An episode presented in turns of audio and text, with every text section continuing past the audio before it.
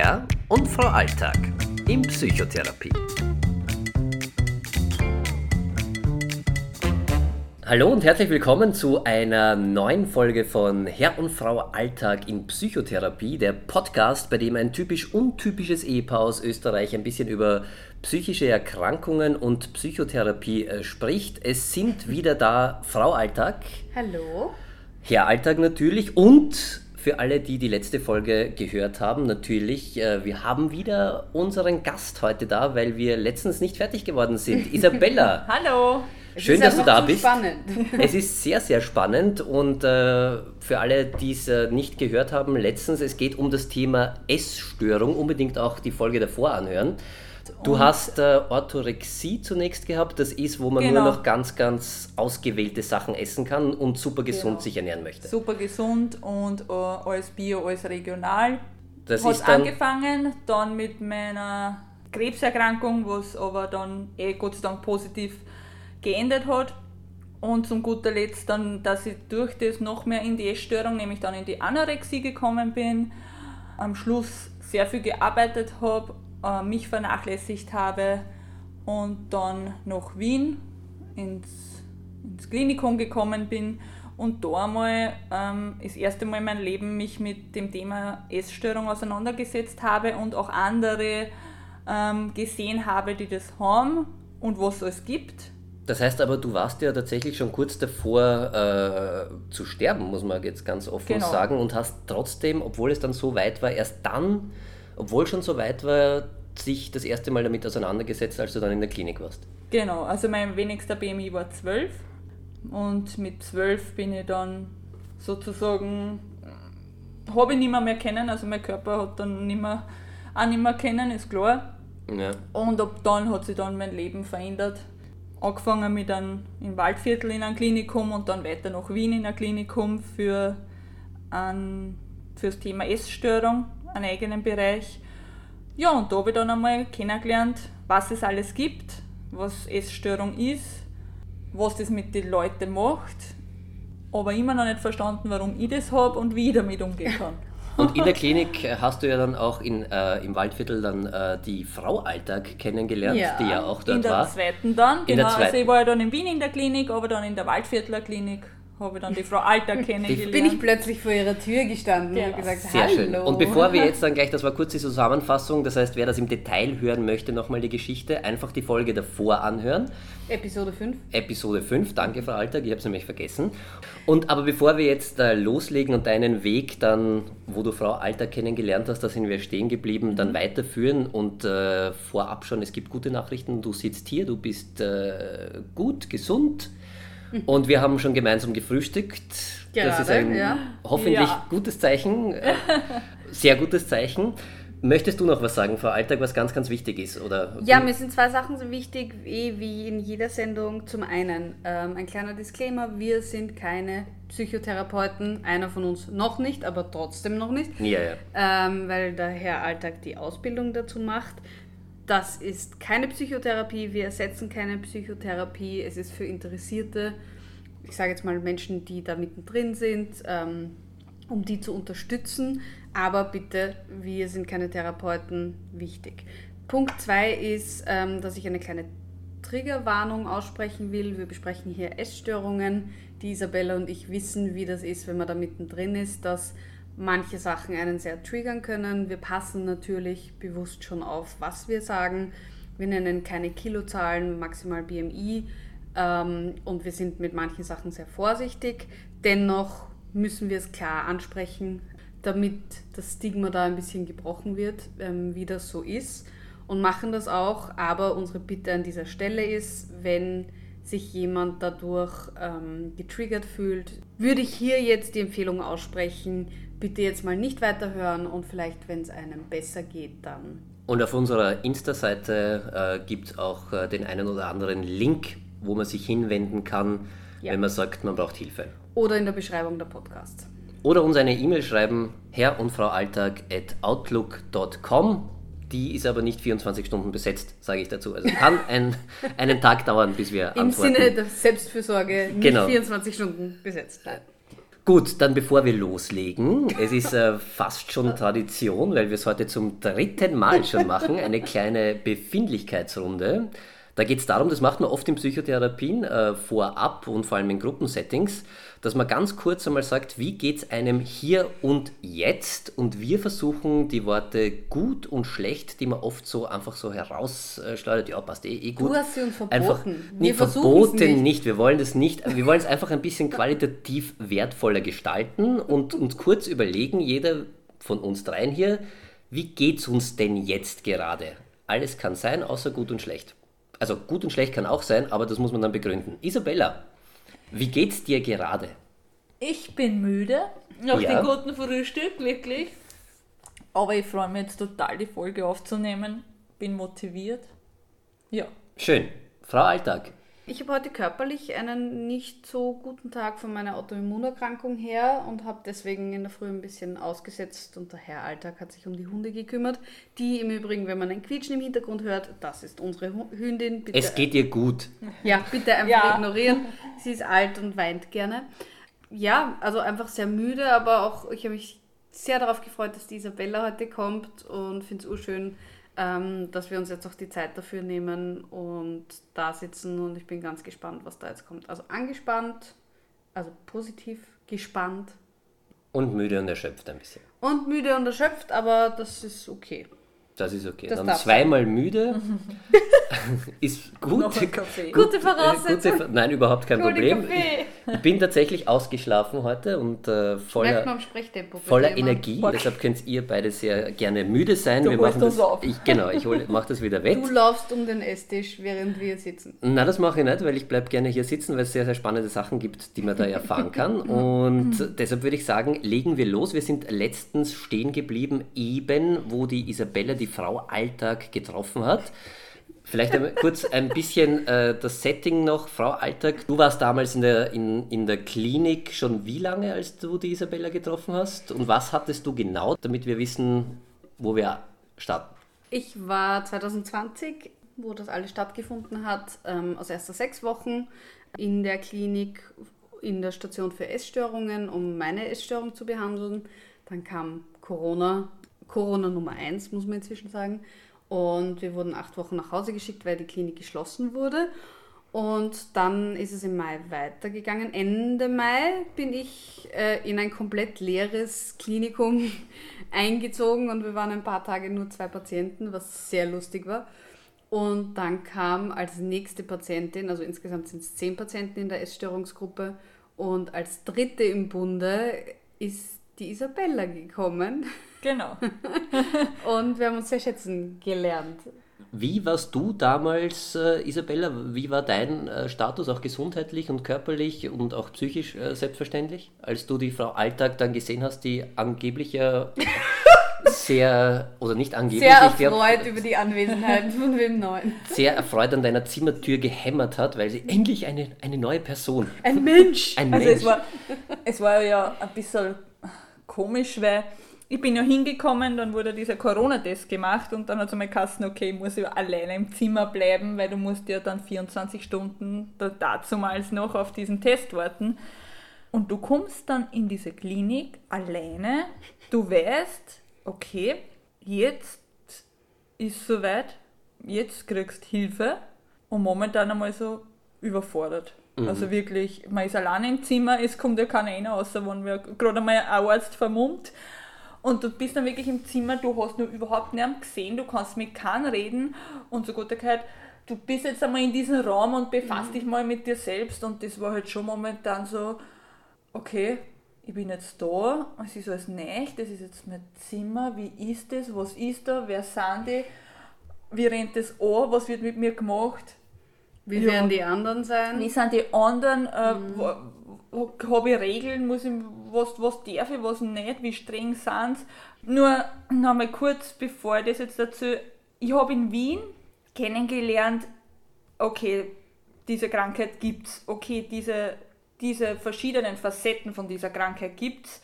Aber es war so, Isabella, du hast es jetzt da und jetzt liegt es an dir, was du machst. Aber ich habe nie gelernt, wie mache ich das jetzt. Also ich habe gelernt, okay, das, das bin ich, also das habe ich jetzt da, okay, diese Essstörung ist in mir, aber wie bringe ich die wieder weg oder wie gehe ich, wie gehe ich mit meiner Essstörung um, damit ich normal leben kann, ja, weil ich sage, Wecker gehe, es wird immer ein Teil bei mir sein, aber... Beziehungsweise in Wien haben sie auch, muss man ehrlicherweise sagen, einfach mal dafür gesorgt, dass du mal überlebst. Genau, genau. Dort hattest du eine Magensonde, weil du so niedrig warst, dass es, es da noch, bevor es darum ging, wie bringt man das psychisch weg, genau. wie schauen wir, dass sie morgen noch da ist. Genau. Aber man lernt halt nicht dieses, okay, du bist jetzt krank, du hast das und wie lerne ich jetzt mit dieser Krankheit zu leben? Das lernt man halt dort nicht. Das heißt, es war nur eine Diagnose, genau. aber noch kein so, Therapieprozess. Genau, so ist es. Man hat zwar auch eine Therapeutin, mit der redet man, aber ich brauche halt, für mich war wichtig, das bist du, das hast du jetzt zum Tun, so machen wir das.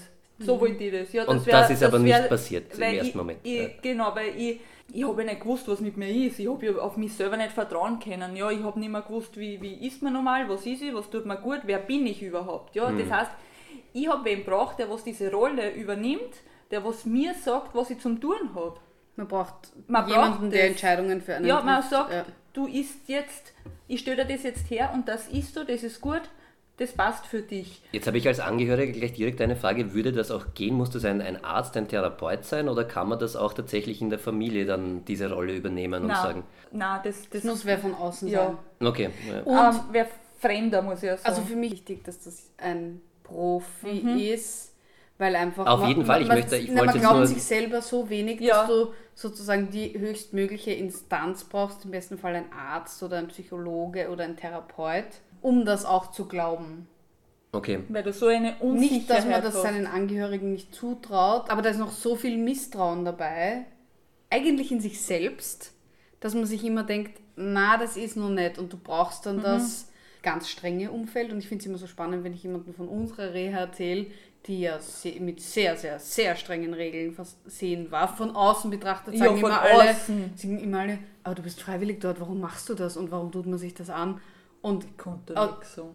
aus jetziger Sicht bin ich so dankbar dafür. Ich bin auch im Oktober wieder dort in der Klinik, mhm. weil du brauchst es. Du brauchst einfach urstrenge Regeln. Du brauchst, ja. du musst einfach mal sehen, dass auch, oder du musst es das erleben, dass es, wenn du nicht richtig ist und nicht mitmachst, hat das Konsequenzen. Genau. Das heißt aber nur ganz kurz, weil ich finde, das ist ja. ein sehr, sehr wichtiger Punkt. Es ist extrem wichtig, wenn man sowas sieht oder die Befürchtung hat, auch als Angehöriger, dass, jemanden da, dass jemand da eine Essstörung hat, sich Hilfe von außen unbedingt zu holen. Von wem Fremden auch. Ja. Man, glaubt, man glaubt ja sich selber nicht, man, hat ja, man kennt ja sich selber nicht und dann, man braucht wirklich Weben, ähm, der was sagt, der was dann einfach sagt, was Sache ist. Ja? Also da braucht man den Diätologen, der kennt sich mit dem aus, man braucht den Psychologen, der kennt sich mit dem aus, man braucht den Arzt, der kennt sich mit den Körperlichen aus.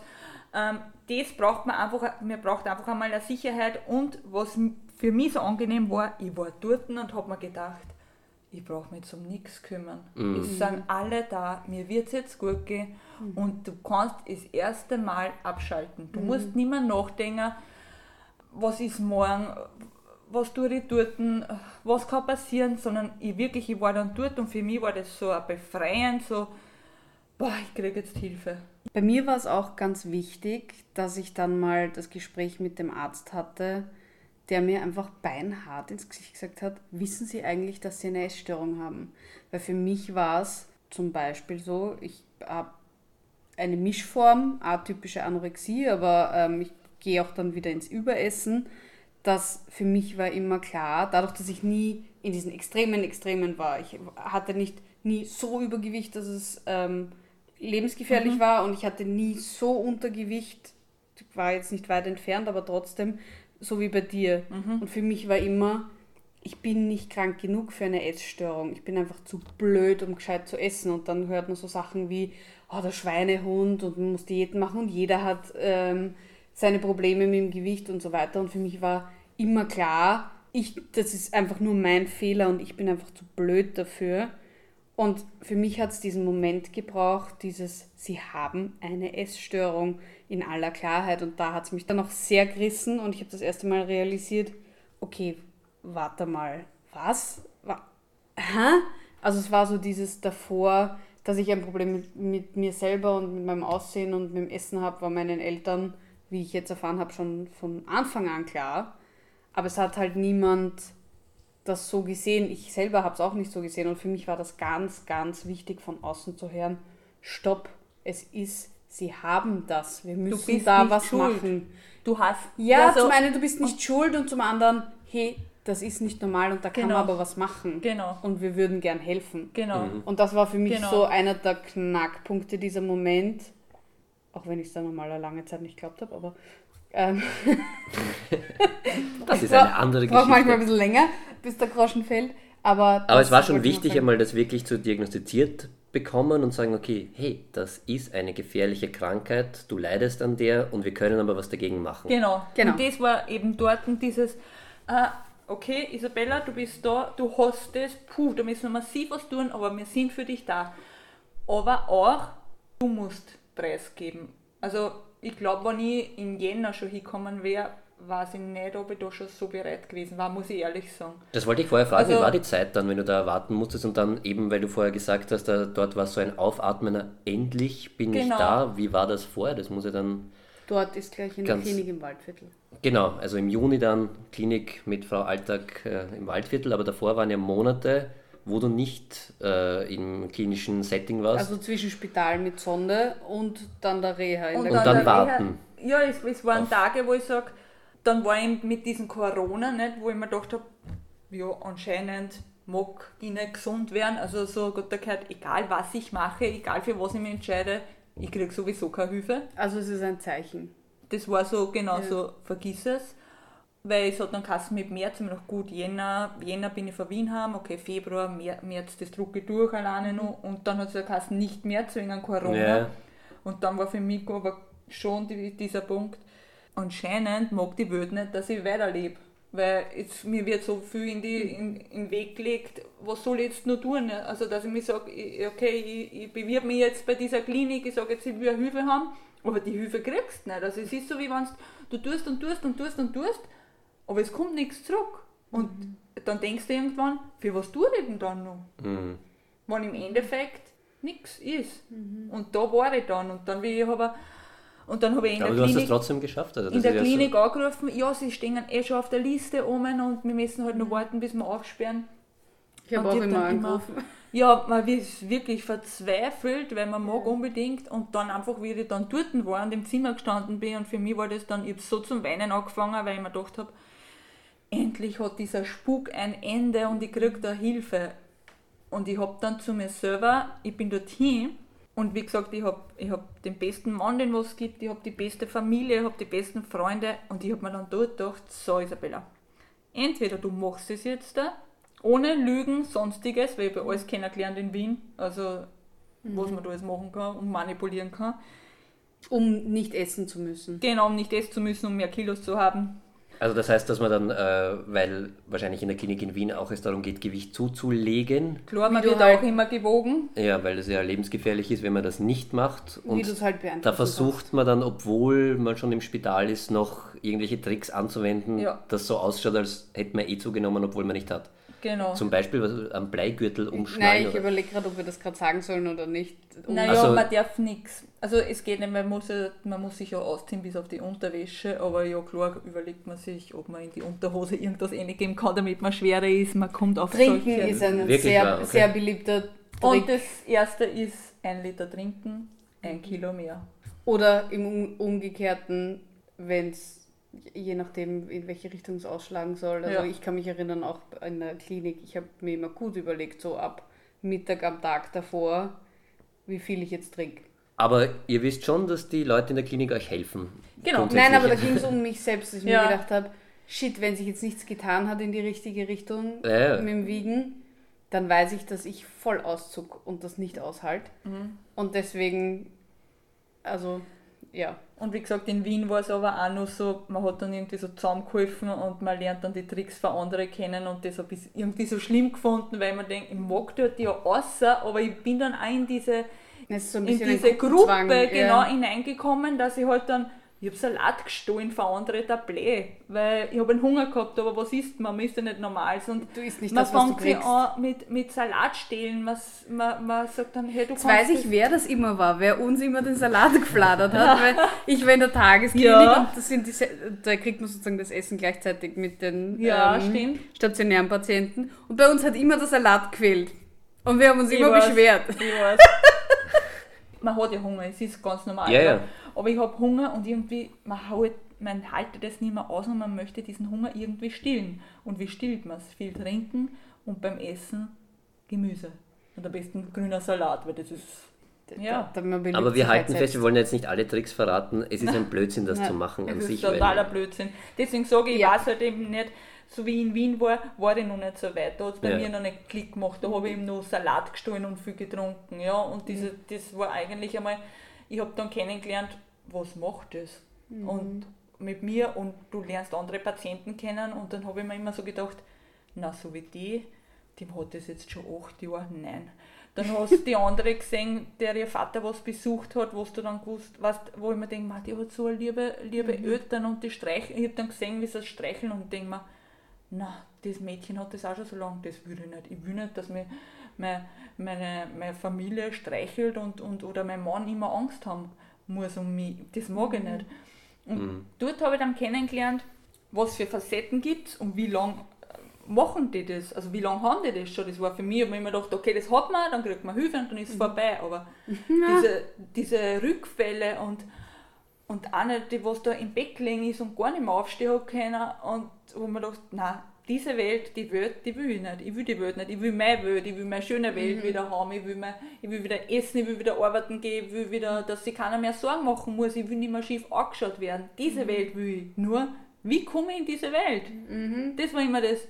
Ich mag da hin. Ich bin ja da drinnen. Also für mhm. mich war immer, das ist mein Körper, mhm. der was überhaupt nicht zu mir passt und ich bin da drinnen, aber so ganz klar, ich war so, so wutzig klar da drinnen und wollte immer, ich mag wieder easy, ich mag wieder Es ist ein bisschen immer so ein Kampf in einem selbst, wo man dann zwischenzeitlich glaubt, man ist die Essstörung, in Wahrheit ja. ist es halt eine Krankheit und ein Teil, mhm. aber zeitweise nimmt die so viel Raum ein, dass man sich eben denkt, ich bin, ich selber bin, bin so der kleine Passagier, der irgendwie sitzt und nicht mehr was machen kann. Genau.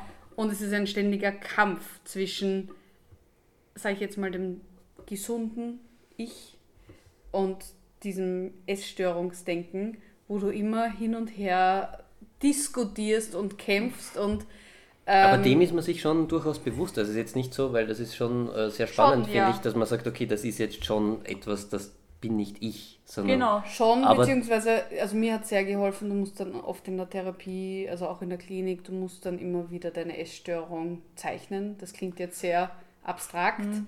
aber lustigerweise alle zeichnen dann irgendwie Monster und Schatten. Bei mir war es der Dingle-Dangle-Bob. Ah ja, stimmt, du hast den Dingle-Dangle-Bob ja, gezeichnet. Bei Simpsons, das war halt Aber einfach, um, damit man lernt, das ist nicht man selbst. Es ist eine Krankheit, es ist so wie wenn du Krebs hast und ein, einen Tumor hast. Der halt genau. halt dann für wo, dich die Kontrolle übernimmt. Genau. Wo, wo aber jedem immer klar ist, okay, das ist der Tumor, das, der verursacht jetzt das und das und das.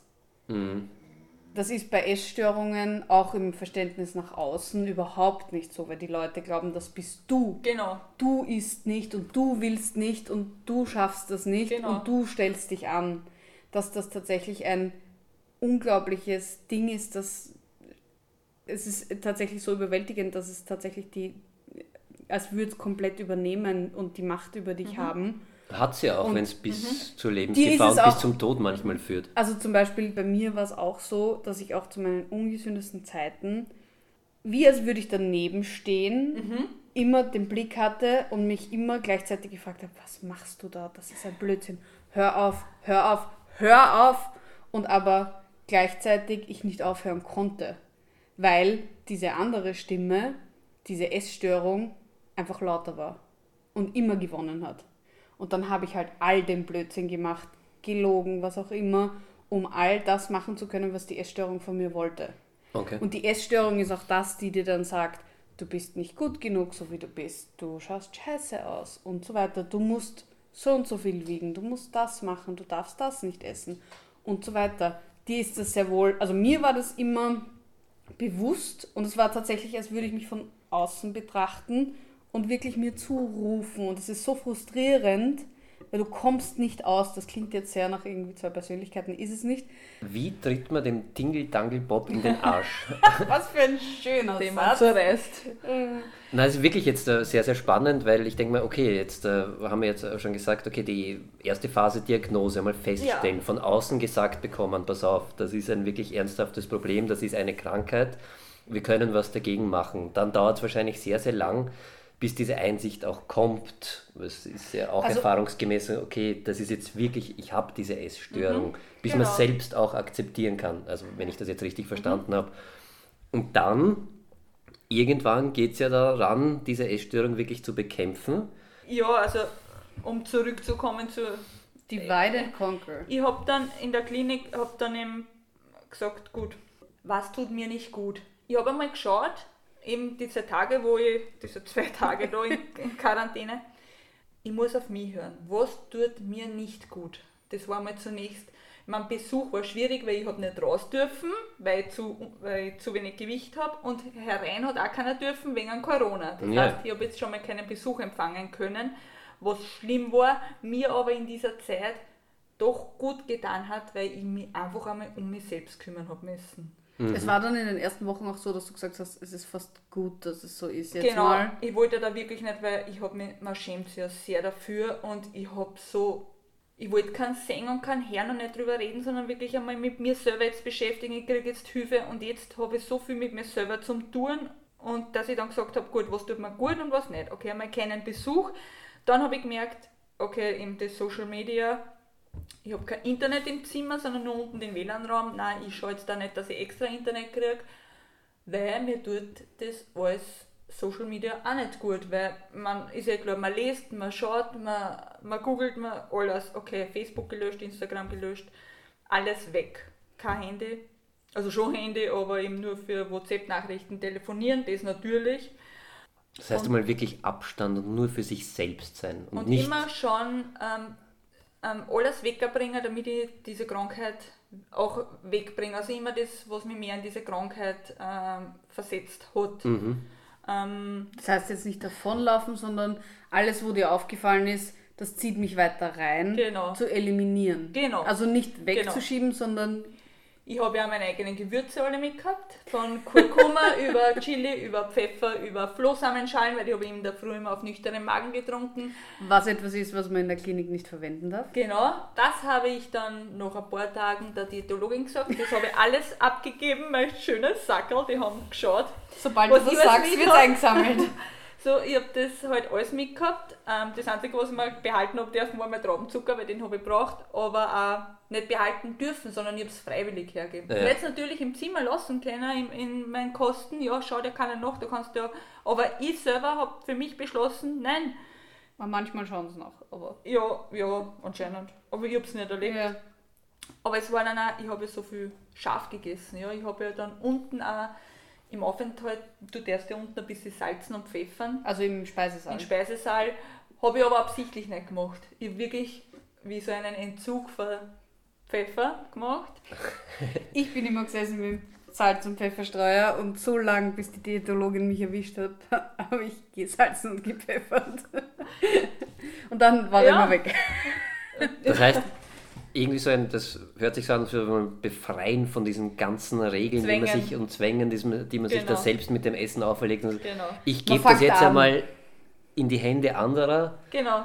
Und das klingt ja fast ein bisschen befreiend, fast. Also jetzt nicht, nicht, es klingt ja nicht so, als würde man da massiv was aufgeben, obwohl ich glaube, dass es nicht so einfach ist wahrscheinlich. Na, also wie, wie gesagt, wenn ich, wenn ich alles, alles pfeffert, gesalzenen Essig, äh, äh, ja, auf was man da hineinkommt, schlittert, vergewürze in meine Flohsamenschalen äh, für die Verdauung und Also es ist sehr typisch für Essstörungen, irgendwann sehr extrem zu würzen, viel zu würzen. Zum einen, weil man nichts mehr schmeckt oder damit es nach mehr schmeckt. Ich habe es zum Beispiel auch oft so gemacht, dass ich Sachen dann absichtlich versalzen habe oder ich habe dann auch so Sachen gemacht, wie wenn mir was übrig geblieben ist und ich wusste, wenn ich es jetzt nicht irgendwie vernichtet, dann esse ich Geschirrspülmittel drüber. Mhm. Dass es nicht mehr essen kannst. Dass du es auch, selbst wenn du es im Müll hast, vorausgesetzt der Müll ist jetzt sauber, aber trotzdem, nicht mehr in Versuchung kommen kannst, oder dass, dass du weißt, ich könnte das nicht mehr essen. Ich habe nie aus dem Müll gegessen, aber natürlich, wenn du jetzt ich habe schon mal Banane im Müll gehabt und habe sie rausgefangen. Ich sage so, wie es ist. Ja, okay. Aber du fangst an, dann Sachen wirklich unessbar zu machen, dass es auch für dich abschreckend ist. Also ich habe das gemacht. Ja. Oder beim Klo lassen. Ja. So, dass du es einfach auch dass nicht, nicht mehr, mehr, essen kannst. Dass es nicht mehr da ist oder einfach du weißt, okay, wenn du das jetzt isst, bist, hast du Vergiftung. Ja. Spannend, also das äh, so weit hätte ich ja, jetzt wäre ich nie gegangen. Okay, aber ja, also über so Nudelreste oder so habe ich das oft. Ja, man ist dann oft, ach, ich hätte es noch gerne essen, nein, ich soll es nicht essen, ja, nein, ja, nein, ja. Ach, ich gebe es jetzt einfach weg, dann hat das Ganze ein Ende. Ja. Okay. Gleichzeitig Dieses haben wir dann voll das schlechte Gewissen, weil man ja. Essen weggibt und wir haben alle ein massives Problem mit Essen vernichten. Das habe ich in der Klinik lernen müssen. Ja. weil ich habe immer zu viel gekocht und du kennst das. Dann, ja. dann ist was übrig geblieben der Herr Alltag isst halt seine ganz normale Portion, bis er satt ist. Ja. Und dann war bei mir dieses, okay, wie viel esse ich mal beim offiziellen Essen? Dann, wenn ich das Geschirr wegräume, na so eine Gabel Nudeln noch. Dann, oh mein Gott, ich hasse mich dafür, dass ich diese depperte Gabel Nudeln gegessen habe. Ich tue alles weg. Dann irgendwann, du bist nicht da, heimlich, na mit der ganzen Hand in die Nudeln, geht schon. So zwischendurch.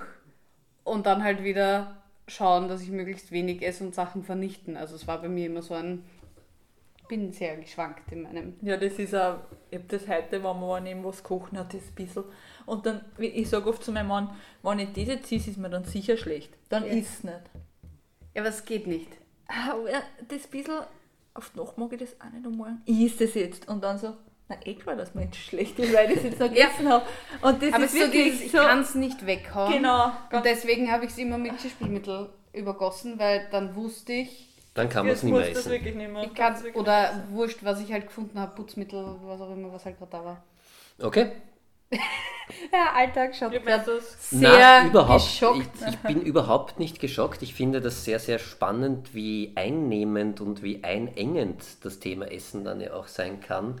Weil das klingt ja so, als würde sich da fast 24 Stunden alles ums Thema Essen drehen ja. dann. Oder halt einen großen Teil des Tages, was wirklich sehr, sehr, finde ich, anstrengend klingt, alleine beim Zuhören. Wenn man sagt, äh, wenn ich esse, esse ich, dann bin ich satt, fertig. Wenn was überbleibt, ja okay, vielleicht esse ich es morgen oder auch nicht. Aber wenn ich dann permanent ein schlechtes Gewissen habe, ja, nein, vielleicht, oder mit mir selbst kämpfen muss, klingt das ja extrem Ja, beziehungsweise halt dieser Druck, wenn du weißt, es ist da, es ist in der Küche und das ist so, als würde mhm. dieses Ding Blären. rufen. Aber wie ist es dann, wenn man jetzt so auf Vorrat Lebensmittel kauft, also die nicht gekocht sind? Oder besser. Also für mich besser. Besser. Viel besser. Oder wenn der Kühlschrank voll ist oder kann, so muss dann, ist im besten Fall nur abgezählt die Tagesration drinnen und man sollte jeden Tag neu einkaufen gehen? Oder? Ich glaube, das muss jeder für sich selbst bestimmen. Ich habe zum Beispiel, ich weiß nicht, ist jeden Tag, äh, jeden Morgen ein Viertel, also 250 Gramm Joghurt, ich sage jetzt. Mhm. Und ich habe das gleich im Kübel, weil ich denke mal, ich habe jeden Tag ja. am Becher den Müll ja. alleine und ich habe halt, das weiß ich, das easy, ja, aber ich würde mir jetzt nicht, ma, das ist gut und das ist gut und das ist gut und das ist gut und dann habe ich einen Kühlschrank und denke was mache ich mit dem jetzt da? Ich meine, ich, ich, ich bin auch nicht Kocher, ich habe zum Beispiel das letzte Mal gleich alles eingekocht in Rexglaseln, ja, weil wenn es jetzt schnell gehen muss, was aber ein gescheites Essen ist. Und was ist ein gescheites Essen? Da fängt es ja schon einmal an, oder? Also da kommen wir jetzt wieder zurück. Was ist ein gescheites Essen? Für mich ist ein gescheites Essen, dass ich alle Komponenten am Teller habe. Dass ich sage, okay, ich habe meine Vitamine, ich habe meine Kohlenhydrate, ich habe mein Fett und mein Eiweiß. Das ist für mich Essen. In welcher Form auch immer, ob ich das jetzt da mit normaler Kost mache, vegetarisch mache, vegan mache. Und das hat aber gewisse mag. Äh, Grammmengen oder so, dass man sich vorher überlegt, wie viel Gramm von Eiweiß, wie viel Gramm von Dings ja. oder was ist für mich gut? Am oder? Anfang, ich, um, wie ich nach Hause gekommen bin, alles gewogen. Also für ich mich auch. war dann so viel Gramm Brot, so viel Aufstrich, so viel Salat, ich habe das einfach okay, Das heißt, es ist ganz, ganz wichtig, dass man einen strikten Ernährungsplan wirklich hat, um mhm. Frau Alltag, du erzählst es immer, das ist wie Essen komplett neu lernen, wenn ja. man mal eine Essstörung ja, hatte, als genau. hätte man vorher nie wirklich gegessen. Also man weiß schon, wie es geht, Mund aufkauen, schlucken, ja, das schon. Aber was jetzt gut ist, weil ja. man das, dieses Körpersättigungsgefühl irgendwie nicht die, mehr hat. Ja, man weiß die Menge nicht. Ich weiß nicht, ist, ist so jetzt zwei Scheinbrot essen oder vier oder so jetzt ein Löffel Aufstrich oder fünf. Man, man, ein großes Thema ist, dass man es nicht spürt. Also genau. zum Beispiel, ich habe komplett verlernt, ähm, satt sein genau. zu, zu spüren. Deswegen habe ich dann, wenn ich gegessen habe, bis zum Vollsein gegessen. Und Vollsein und Sattsein ist ein großer Unterschied. Mhm. Und für, für mich war, ich, ich habe das einfach nicht gespürt. Und das ist genau das, was man dann wieder lernt, dieses Essen wahrnehmen, Sattsein spüren, aber auch Hunger, Nicht-Hunger spüren. Also zum Beispiel, wenn aus meiner Erfahrung gesprochen, ich habe ja, ähm, meine Zwänge haben ja sehr überhand genommen, auch vor der Reha. Also ich habe ja immer alles abgewogen und mhm jedes Kalorien, jedes Gramm Fett, Kohlenhydrate, was auch immer, ähm, in Apps eingegeben und danach gelebt, was, ich, was darf ich noch essen. Plus Schrittzähler. Plus Schrittzähler. Wie viele Schritte bin ich heute schon gegangen? Darf ich heute noch was... Ja, die Isabella ein, ein, hat gerade ihre Handgelenke hochgehalten. Kein Schrittzähler, aber Und auch du... gezeigt, dass sie kein, keine mehr hat, ich auch nicht mehr. Beim Essen war für mich die wichtigste Lektion in der Reha, dieses neue Essen lernen, wie ich immer, immer nenne, war wie ein Neustart und dass ich gelernt habe, auf mich selbst zu vertrauen. Und ich, hab, ich bin noch immer bei derselben Diätologin, die wir in der, in der Klinik hatten, ähm, weil ich mich einfach immer wieder mit ihr treffe und sozusagen nachschärfe. Aber, Aber grundsätzlich also das, ist es das Geheimnis Mischung, des Erfolgs ist, dass man einen ganz strikten Plan zunächst einmal hat, wenn man wirklich eine schwere Essstörung hat, die man auf Punkt und Beistrich einhält. Und da genau. gibt es kein abweichen. Und ein Ernährungstagebuch, das, das Mittel Nummer eins, das du in der Reha auch schreiben musst. Also da ist es so, dass alle ihre Ernährungstagebücher, das kriegst du, so eine Mappe mit zum Essen nehmen und ähm, vorm und nach dem Essen, wenn es nicht wieder wer vergisst, oben im Zimmer, aber grundsätzlich ist das das Ziel, ähm, einschreiben. Da schreibst du vorher ein, wie geht es mir gerade, wie angespannt bin ich, ähm, was beschäftigt mich gerade, wie viel Uhr ist es dann schreibst du ganz genau ein, was du gegessen hast. Das und das behält genau. man dann noch bei? Ich also, habe das daheim lang weitergeschrieben. Ja. Also ich habe daheim lange mitgeschrieben, momentan nimmer mehr, nein. Wie ich dann nach Hause gekommen bin, habe ich das mitgeschrieben, äh, damit ich das äh, der Diätologin von der Klinik zeigen kann. Das und das esse ich. Passt es? Ist es zu viel? Ist es zu wenig? Ich muss sagen, wir waren voriges Jahr, also es ist jetzt genau ein Jahr her, wo ich in der Klinik war und ich habe heute noch kein Sättigungsgefühl. Also okay. ich habe das. Du verlierst das, du kannst es dir abziehen. Es ist schwierig und es ist manchmal, wir sitzen am Tisch ja, und die ist mit meinem Mann und die ist als eineinhalb Wochen mehr wie er. Mhm. Und vorher war es immer, das kann ich nicht, das ist ja abnormal, das geht ja nicht. Und ich habe mich immer mit anderen verglichen und heute ist es so, ich brauche es, es mhm. ist so. Ja. ja. Aber es ist schon noch wichtig, diese Rückversicherung zu haben, weil man es eben selber nicht spürt. Genau. genau. Kann man Lebensmittel dann noch genießen oder ist es dann wirklich so ein, es ist halt notwendig? Es ist gerade wichtig, sie zu analysieren, weil du brauchst mehr oder weniger die Freigabe in deinem Kopf zu sagen, das ist okay. Zum Beispiel der mhm. Isabella ist es ganz wichtig, dass nicht zu viel industrielles Zeugs, sage ich jetzt mal, drinnen ist. Mir ist es wieder wichtig, ich schaue bei jedem Lebensmittel auf Zucker und Fett. Wir Aber darf man ausbrechen aus diesem Plan? Zum Beispiel, keine Ahnung, wenn es irgendwo eine super geile Torte gibt und dann esse ich halt drei Stück. Nein, also ich nicht. Nein. Das Ziel ist, dass es dir irgendwann egal ist, also schon, dass dir, dass dir bewusst ist, was isst du und was fügst du deinem Körper zu, aber das Ziel, wenn sich die Ärzte, Psychotherapeuten, Diätologinnen wünschen dürften, wäre, dass du intuitiv isst. Das ist das, was man versucht zu lernen, was man eigentlich im besten Fall auch Kindern beibringt. Dieses, ich habe Hunger, dann, okay, was esse ich? Worauf habe ich Guster? Genau. Und wenn man richtig essen lernt, hat man auch Guster auf Gemüse, auf Obst, auf. Und der Körper sagt einem oft, Der Körper funktioniert eigentlich ja. so, dass er wirklich sagt, du, du hast Guster auf was Süßes, wenn du unterzuckert bist, wenn du an Stress hast. Das mhm. heißt, das Hirn braucht schnell viel Energie. In Wahrheit ist das ja immer nur, es wird dann irgendwann zur Gewohnheit, aber grundsätzlich ist der Körper ja ein wundervolles Ding, das darauf mhm. programmiert ist, den Hunger und den Guster nach Sachen so ähm, zu vermitteln, dass du alles hast, was du brauchst. Ich finde, das alles, was ihr jetzt erzählt habt, ist super spannend, aber das ist ja die rein Essensseite, da passiert ja dann sonst auch mit Psychotherapie, muss ich jetzt dahinter fragen. Also das eine ist, okay, gibt es einen Essensplan und ich halte mich strikt an einen Essensplan. Ich versuche langsam wieder so ein Gefühl für richtige Portionengrößen, auf Guster hören, auf meinen Körper hören. Aber da passiert ja im Hintergrund meistens auch noch was. Der Dingle-Dangle-Bob, wenn man so nennen Für mich war das ganz wichtig, diese Teilung in meinem Kopf zwischen ich bin Essstörung und ich habe eine Essstörung. Ich bin Essstörung also ich, und ich habe eine Es ist, bin nicht ich, die einfach unfähig ist zu essen, sondern es ist eine Krankheit, okay. die mhm. ein Teil von mir ist. Aber das bin nicht ich. Genau. Diese Person, die lügt und herumwindet sich, um Sachen zu essen oder nicht zu essen, das bin ich nicht. Das bin ich mit einer Krankheit. Aber das, diese Abstraktion voneinander, deswegen auch diese Zeichenübung, war für mich ganz wichtig. Ganz, ganz wichtig. Weil ich zum Beispiel dann noch irgendwann übergegangen bin zu sagen, okay, ich kämpfe jetzt, ich habe diesen inneren Konflikt, seitdem ich in der Volksschule war. Vielleicht probiere ich mal was anderes und habe ja in der Klinik dann mal beschlossen, so, ich mache was anderes. Mhm. Ich rekrutiere meine Essstörung und mache sie zu meinem Berater. Weil loswerden tue ich sie nicht.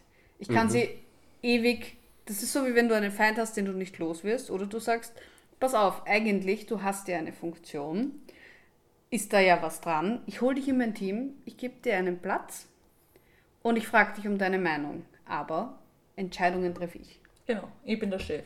Genau. Also, ich, also wir haben in der Klinik gelernt, diese Essstörung ist deine beste Freundin. Scheinbar. Scheinbar. Ah, so scheinbar. So ich dachte, da kommt, da kommt noch was. Aber dann dann ist, wenn es der beste Freundin ist, dann ist es schon falsch. Solange du das machst, was sie, sie will. Sie ist eine Freundin, aber sie tut dir nicht gut.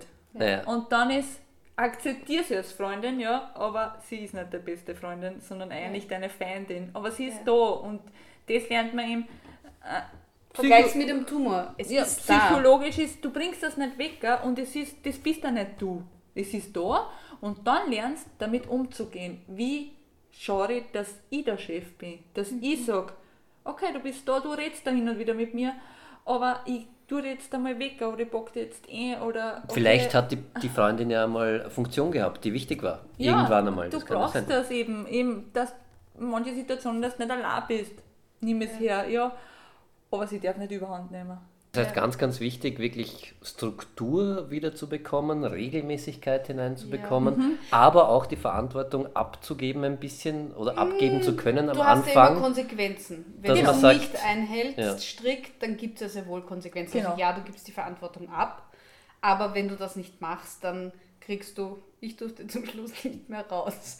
Zum Beispiel, weil ich bei meiner dritten Verwarnung war, worauf ich lache jetzt drüber, darauf sollte ja. man nicht stolz sein ähm, weil das ist eben das wieder ein bisschen das Schwierige, dass die einen sind dort um sehr wohl, also alle kümmern sich um das Psychische, aber trotzdem haben vom Gewicht her alle andere Ziele. Manche sollen abnehmen, andere sollen zunehmen. Ähm, ich war so in der Mitte, also ich soll zwar abnehmen dauerhaft, aber ja nicht zu viel. Und ich hatte genau. zum Beispiel ein maximales Ziel, was ich abnehmen durfte pro Woche. Als ich dann angefangen habe, jedes Woche zu viel zuzunehmen, haben sie mir halt den Ausgang ja. äh, abzunehmen, haben sie mir halt den Ausgang gestrichen und so weiter. Und das klingt jetzt lustig, ist es nicht, weil du kriegst Verwarnungen und ab drei Verwarnungen schicken sie dich nach Hause und das ist vorbei. Ja. Also, Wie ist es dir gegangen? Weil du musstest wahrscheinlich zunehmen, gehe ich mal davon aus. Genau, ich musste zunehmen, ja.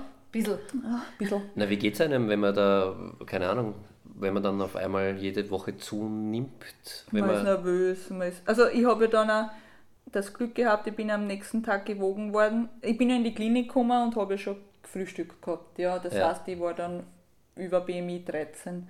Hab aber ja dann, bin dann nüchtern gewogen worden und war dann unter 13. Hatte dann ein Gespräch mit dem Chef und der hat dann gesagt, okay, und also ich habe das dann bei der Waage, habe mir gedacht, so, jetzt bin ich unter 13 gefahren, weil unter 13 müsste man normalerweise. Nee, mit Lebensgefahr. Ja. Genau, darf man nicht mehr äh, einer Reha teilnehmen, sondern genau, da muss man, man anderwertig Eigentlich versorgt werden. Eigentlich im Spital, ja. wo es dich dann so wie die Isabelle nach einer Woche nach Hause schickt. Ja. Und bin dann im Zimmer gestanden und habe mir gedacht, wenn ich jetzt heimfahren kann, was tue ich dann? Dann bin ich alleine. Und dieses, ich wollte mir das auch nicht geben, dieses, ich muss jetzt meinen Mann anrufen, dass er mich holt. Na und dann? Und dann habe ich mit dem Chef ein Gespräch gehabt und ich hab, wollte ihn so überzeugen, ich bin in dem Büro gestanden. Ich weiß, wir haben so mitgefiebert. Ja, und das habt ihr noch nicht gewusst, was ist. Ne? Das hat mhm, wir wussten nicht, ob wir es heimschicken oder nicht. Ja, okay. Und wir sind da drin und haben dann einen Plan erstellt und er hat gesagt, okay, wir schauen uns jetzt einmal eine Woche an, weil sie merken ja gleich, wann du lügst oder nicht. Ich meine, wir sind ja die besten willst Lügner. oder nicht, ja. Und sie was vorzumachen. Und sie haben aber dann gemerkt, sie haben auch Wochen gegeben und ich war wirklich sehr, sehr nervös. Ich weiß aber gar nicht mehr, was ich in der Woche zurückgenommen habe, ehrlich gesagt. Kann Na, ich weiß, wie du jubelnd. Aber es war genug, dass bist. du bleiben durftest. Ich, auf jeden ja, Fall, und ja. sie haben dann auch gesagt, ähm, äh, okay, sie haben gemerkt, ich will wirklich. Da muss man aber dazu alles. sagen, in der Woche hast du gekämpft ja. wie eine Löwin. Ist bei jedem Essen gesessen. Es ist ihr schwer gefallen, teilweise das Von alles nichts zu essen. essen, das alles essen zu müssen. Und vor allem, es bleibt da. Es und ist mir nicht übergeblieben, dass ich sage, okay, ich habe jetzt einen schlechten Moment. Jetzt geht's nicht. Also jeder, der sich jetzt denkt, na bitte, dann ist halt, dem empfehle ich, das was einem am wenigsten schmeckt und was man hasst und nie genau. isst, tu dir das auf einen Teller und denk dir, ah, bitte isst es einfach. Weil so ist es für einen Essgestörten, etwas zu essen, wenn er eigentlich nicht will oder die Essstörung sagt, nein, nein, nein, nein, nein. Genau. Das, was du am grauslichsten findest, legst du auf den Teller, isst es und wenn du es ohne Probleme isst, dann gerne ein E-Mail an uns, dann hat man das Recht, was zu sagen. Ja. Das stimmt. Ja, das also ist, ist dann gut, wirklich, das dass der Körper sagt, nein, es geht nicht. Ich genau. Oder die Psyche eigentlich, ja, oder die genau. Essstörung. Genau. Das sagt äußert dann, sich dann auch körperlich. Ja. Du darfst oder du, das geht nicht und ich will nicht, das dass du jetzt was isst. Du Obwohl du eigentlich willst. Du willst das, aber das sagt, das geht nicht, das kannst du, nicht essen. Du kannst nicht essen. Du kriegst richtige, genauso richtiges Panik und du kannst nicht aus und du sitzt dann dort und irgendwie, wie bringe ich das jetzt in den Mund und schluck das hinunter in dieser Panik. Ja. ja okay. Sonst äh, hat das gut funktioniert bei dir auch, dass du dann den Deal, ja. den du mit dem Chefarzt irgendwie eingegangen bist, dann auch einhalten also, konntest? Genau, es war eben der Deal für eine Woche. Dann habe ich nochmal das Gespräch gehabt, sie behalten mich. Ich habe mich natürlich gefreut und geweint, alles.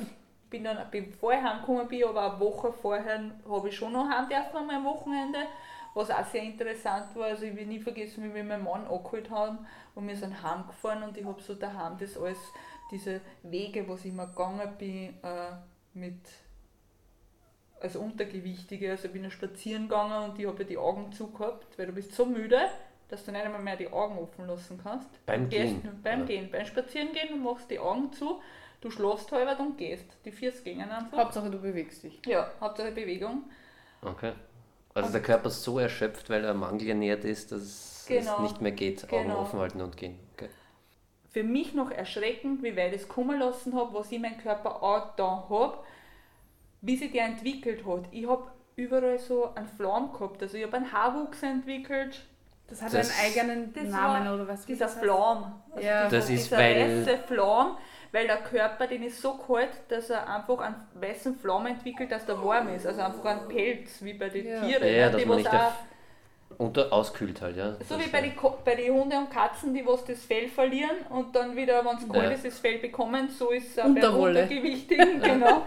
Also ich bin über ein ja, Das klingt gekriegt. lustig, aber das ist ja wirklich, wenn der Körper zu solchen Notmaßnahmen greift. Ja. Und wie ist du sagst, ja. es gibt ja sehr, sehr viele Folgeerkrankungen daraus auch, wenn man langfristig seinen Körper unterernährt, dann können ja auch Organe Schädigungen nehmen und so weiter und so fort. Osteoporose ist ja. eine häufige Nebenerkrankung. Also es ist ja wirklich nichts, womit man sich spielt, weil selbst wenn man es überlebt, kann da viel passieren, wenn man lange unterernährt ist. Genau. Wo wir aber jetzt dort sind, wie es dir jetzt geht. Ja, ich habe Gott Und wie du dorthin gekommen bist. Das Glück gehabt und bin dann bin heute wirklich über das Ganze in der Klinik. Ich würde es an jeden empfehlen, bitte holt euch Hilfe, es gibt Hilfe.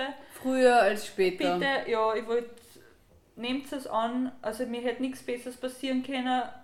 Es ist dann, was halt schon eine harte Zeit war, ist, okay, ich war zwölf Wochen dort und dann kommst du heim. Mhm. Du kommst heim und du musst am nächsten Tag schon entscheiden, okay, jetzt ist du frühstücken, Vormittag, was, Mittag, was, ich muss einkaufen, wie mhm. viel, wie mache ich das, und vor allem, du stehst ja irgendwie allein da, ja. Ich mein, mein Mann daheim ist dann auch überfordert, weil ich komme jetzt als neuer Mensch, ja. Ich meine, der hat das schon natürlich mitgekriegt, aber der weiß dann nicht mehr, wer ich bin. Ich bin nach zwölf Wochen, war ich wieder wer Ich meine, ja. im Positiven viele ja, ja, andere, aber ich habe da mit ihm offen geredet, bitte, da schauen wir und da und da brauche ich ja. Hilfe. Und er war immer so mein Ruhepol und ich sage zu ihm, habe ich oft gesagt, bitte sag mir, das passt eh so. Ich brauche das einfach. Mhm. Ja, ich habe gleich mit ihm offen geredet, sage ich, brauche das, dieses Okay, und so eine Rückversicherung trotzdem genau. Ja, und sehr viel Sensibilisierung, so wie ich ja. dir am Anfang. Ja, es ist sehr schwierig als Angehöriger. Weil bitte, wenn wir essen, tu das Handy weg. Ich halte es ja, nicht das aus. War unser Saar. Bitte, ähm,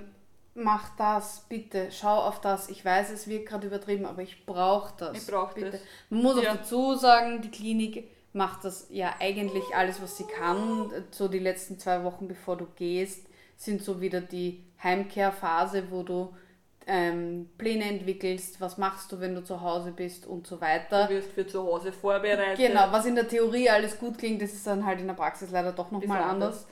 Ähm, schreibst Plakate und keine Ahnung. Stimmt, ja. Für zu Hause. Ja, ja. ich habe so ein A1-Plakat gehabt mit einem Tagesplan, hat nicht lang funktioniert. Ich habe daheim gehabt einen Plan für die ganze Woche, was gibt auch dieses, mir hat das immer gestört, wenn man, wenn man während dem Essen aufgestanden ist. Ich habe das auch gesagt. Ich mag, mhm. dass das alles am Tisch steht. Ich mag nicht nur mehr aufstehen. Ich mag, dass der Vorhang zu ist bei der Terrassentür. Das, das waren einfach so Kleinigkeiten, die was mir aber wichtig daheim wirklich sagen muss. Ich meine, ich bin mit meinem Mann, wenn man jetzt in einer Großfamilie wohnt, ist sicher ein bisschen schwieriger. Aber offen drüber reden. Wirklich offen drüber reden, ja. okay, mit wo, das sind eben Kleinigkeiten, wo du nicht drauf denkst, eben Handy, ein Vorhang. Ich glaube, wenn man am Anfang akzeptiert, dass alles sensibler ist und sehr sensibilisiert ist, wenn man aus der Klinik kommt und es am gescheitesten ist, mitzumachen, ist nicht zu hinterfragen und es wird. Naja, weniger. aber da ist halt dann schon die Frage, wann ist es dann so eine Art Co-Abhängigkeit oder wann, wenn ich dem dann zu viel Raum gebe, das Ziel ist ja trotzdem, dass man unter Anführungszeichen normal ist, ohne viel Regelwerk. Ja, aber auch Schritt für Schritt. Ich kann jetzt nicht heimkommen, ich bin ja nicht, ich gehe ja nicht in die Klinik und bin geheilt und komme nach Hause. Nee, ja, ja, Deswegen so brauche ich daheim, so wie ich, ich habe einmal die Rezepte von der Klinik einfach, einfach ja. nachgekocht. Man braucht, man braucht einfach Sicherheit. Das ist, Na, noch glaub, ich, ich glaube, das ist das Schwierigste, dass du dir in der Klinik viel erarbeitest, aber das, das, was es dann wirklich braucht, ist, das alles umzusetzen im Alltag. Mhm. Weil es ist ja nicht so, dass du zwölf Wochen Klinik machst und dann eben bist du fertig, kommst heim genau. und isst so wie vorher. Genau. Ähm, und es funktioniert einfach. Du stellst dir trotzdem viel im Essen, einfach im Tun um. Und das ist natürlich auch für Personen in der Familie, Beziehung, auch eine Umstellung. Und das ist das Schwierige. Dass, wir haben vorher darüber geredet, was so der magische Punkt war. Und eben für mich war der Punkt, als ich akzeptiert habe, dass ich nicht mehr dorthin zurückkehren will, wo ich war, in den Lebensumständen, das war bei mir Arbeit und so weiter, weil mich all mein ganzes Umfeld dorthin gebracht hat. Mhm. Und dass es nicht, dass du nicht auf, ich habe immer auf Tag X hingearbeitet, auch mit dem Essen, wo ich mir mhm. gedacht habe, das wird der Tag sein, da wird mir der Knopf aufgehen und es wird alles funktionieren und Essen wird wurscht sein und es wird nie wieder ein Problem sein. Das ist es nicht, sondern in Wahrheit ist das, was du realisieren musst, ist, du arbeitest auf eine Form von dir hin, die stabil ist, die mit all dem leben kann und die sich aber auch weiterentwickeln kann. Es ist nicht das Ziel, so wie vorher zu sein. Deswegen ist es auch, wenn du nach Hause kommst, das Ziel kann nicht sein, dass alles wieder unter Anführungszeichen normal ist. Ja, ja. Weil das alte Normal ist nicht mehr zielführend. Genau. Und das war ja offenbar nicht optimal. Genau. genau. Sonst hätte es einen nicht dorthin gebracht, wo genau. man dann gelandet ist. Genau. Und dann zu Hause zu schauen, okay, jetzt bin ich zu Hause, was tut mir gut, was, was sind Probleme, ich rede offen drüber, das ist mein Problem, okay. Und so entwickelst du dich weiter. Und mittlerweile koche ich nach Lust und Laune, was, was hergibt, von A bis Z vegetarisch. Und so geht es halt schrittweise. Und super. Ja. Und Echt heute, cool, ja? Geht es mir gut, ich bin noch immer in Therapie, das bleibt auch weiterhin so. Ähm, wann man da noch ist, mache ich wieder einen Klinikaufenthalt, ich weiß jetzt, es gibt Hilfe. Ich finde das sehr, sehr beeindruckend und wirklich cool und äh, unglaublich, was man da alles erfährt und wie viel einen das Thema Essen beschäftigen kann, wenn ja. man eine ja. Störung hat. Aber schau heute in unseren Social Media ja. Essenstafeln, Essenswerbung, Essens... Vorher, nachher Fotos. Ja. Man muss dazu sagen, das haben wir absichtlich nicht gemacht. Ähm, die Isabella ähm, hat, ich habe sie gefragt, ob sie sich zeigen will, aber auch wir hätten auch kein Vorher, nachher gemacht, weil das, ich glaube, uns beiden nicht entspricht und das ist ja. eher was, was triggert. Ähm, man kann sagen, der Isabella geht es heute gut, sie hat sich stabilisiert, sie ist wunderhübsch. Dankeschön. Schaut, wenn ich das ehrlich sagen darf, einfach so nach Leben aus und äh, ich Lebensfreude. So, ja, ja, und gesund aus, so wie sie ist und genau richtig und mehr würde ich dazu auch gar nicht sagen. Oder? Dazu möchte ich noch sagen, egal ob groß, klein, dick, dünn, man strahlt immer die Schönheit von innen nach außen. Weil ich war so dünn und habe mich geschminkt und, und, und Sachen angezogen und war immer, also ich, für mich einfach hässlich, weil man einfach die Ausstrahlung nicht hat. Und ich sage, das Schöne kommt von innen und nicht von außen. Weil jeder ist schön, mhm. jeder wie er ist, man muss halt nur ausstrahlen. Und das sieht man dann in die Augen und im mhm. Gesicht. Und, man ja. muss nicht immer alles verbessern, verbessern, verbessern. Nein. Manchmal, ja, Gesundheit ist ein Thema, das ist wichtig, aber es ist auch okay, so zu sein, wie man ist. Genau. Auf jeden Fall. Es gibt kein Schön und kein Schier. Herr Alltag lacht, lächelt. ich kann deinen Blick gerade nicht deuten. Nein, ich lache tatsächlich, weil mich die Geschichte freut und ich das äh, super cool finde. Und ich wollte nur noch sagen, das ist, das ist so alles gut gegangen, das ist nicht selbstverständlich bei dir. Also Nein. es kann auch länger dauern, es kann es gibt ich auch Fälle, wo es ganz anders ausgeht, leider. Genau, ich möchte Genug nur irgendwie, Fälle. das ist jetzt nicht die, die Norm oder das, äh, die Latte, die wir anlegen und sagen, okay, jeder, der Essstörung hat, muss das innerhalb einen, eines Jahres, weil das hat ja nicht einmal ein Jahr jetzt dann gedauert. Das ist schon extrem schnell und ja, extrem. Also super cool. Es ist aber auch aber okay. stolz auf dich sein. Es wäre aber auch okay, wenn es länger dauert. Oder wenn du hier einen Rückfall hast, wenn du wieder in die Klinik genau, musst. Genau, deswegen es ist, es ist ganz okay, diese, diese Krankheit ist mystisch, sie kommt und sie geht. Ähm, ich bin stolz drauf, aber ich denke mir immer, ich habe so viel Glück, weil einfach alles zur richtigen Zeit gekommen ist, beziehungsweise ich einen wahnsinnig tollen Mann habe, der mich natürlich unterstützt, mit dem ich das alles auch geschafft habe. Eine wahnsinnig tolle Familie, äh, Schwiegereltern, Freunde und ich sage, ich bin schon stolz drauf, aber ich weiß auch, ohne deren Hilfe hätte ich das nie kennen. Und da denke ich mir immer, und das Glück habe ich gehabt und habe ich auch weiterhin. Und auf das bin ich stolz. Ich bin stolz auf mein Rundherum. ich glaube, du kannst doch zu Recht auf dich selbst stolz sein. Ja, ja. viel ist schon auch von dir ausgegangen. Es war harte Arbeit, natürlich, ja. Wie gesagt, du bist für mich aber die Löwin. Die ja, aber du bist schon, also so wie du gekämpft hast, ähm, und mit vor allem, du hast so eine Entschlossenheit in dir und so ein, so ist es, so mache ich das, boom, batsch. Ja, genau. Umsetzen. So und ich meine, man muss sich das schon vorstellen, wir waren letzten Sommer mhm. gemeinsam in der Klinik. Ähm, wir anderen durften in den Klinikgarten, du durftest nicht raus. Wir haben dann natürlich immer wieder probiert, bei dir zu sein, aber natürlich sind wir auch rausgegangen, weil es einfach Hochsommer war die Sonne scheint draußen, schöne Gartenmöbel, da sitzt keiner gern drin. Ich war ja, halt drinnen alleine. Du hast dich kein einziges Mal beschwert. Du hast das so durchgerockt, du hast dich gefreut, wenn wer bei dir ist, aber du hast das auch, also du hast auch uns keinen Vorwurf gemacht, wo Nie. ich dann eher immer ein schlechtes Gewissen hatte, dass wir nicht genug bei dir waren. Aber halt trotzdem irgendwie gleichzeitig muss jeder auf sich selber schauen.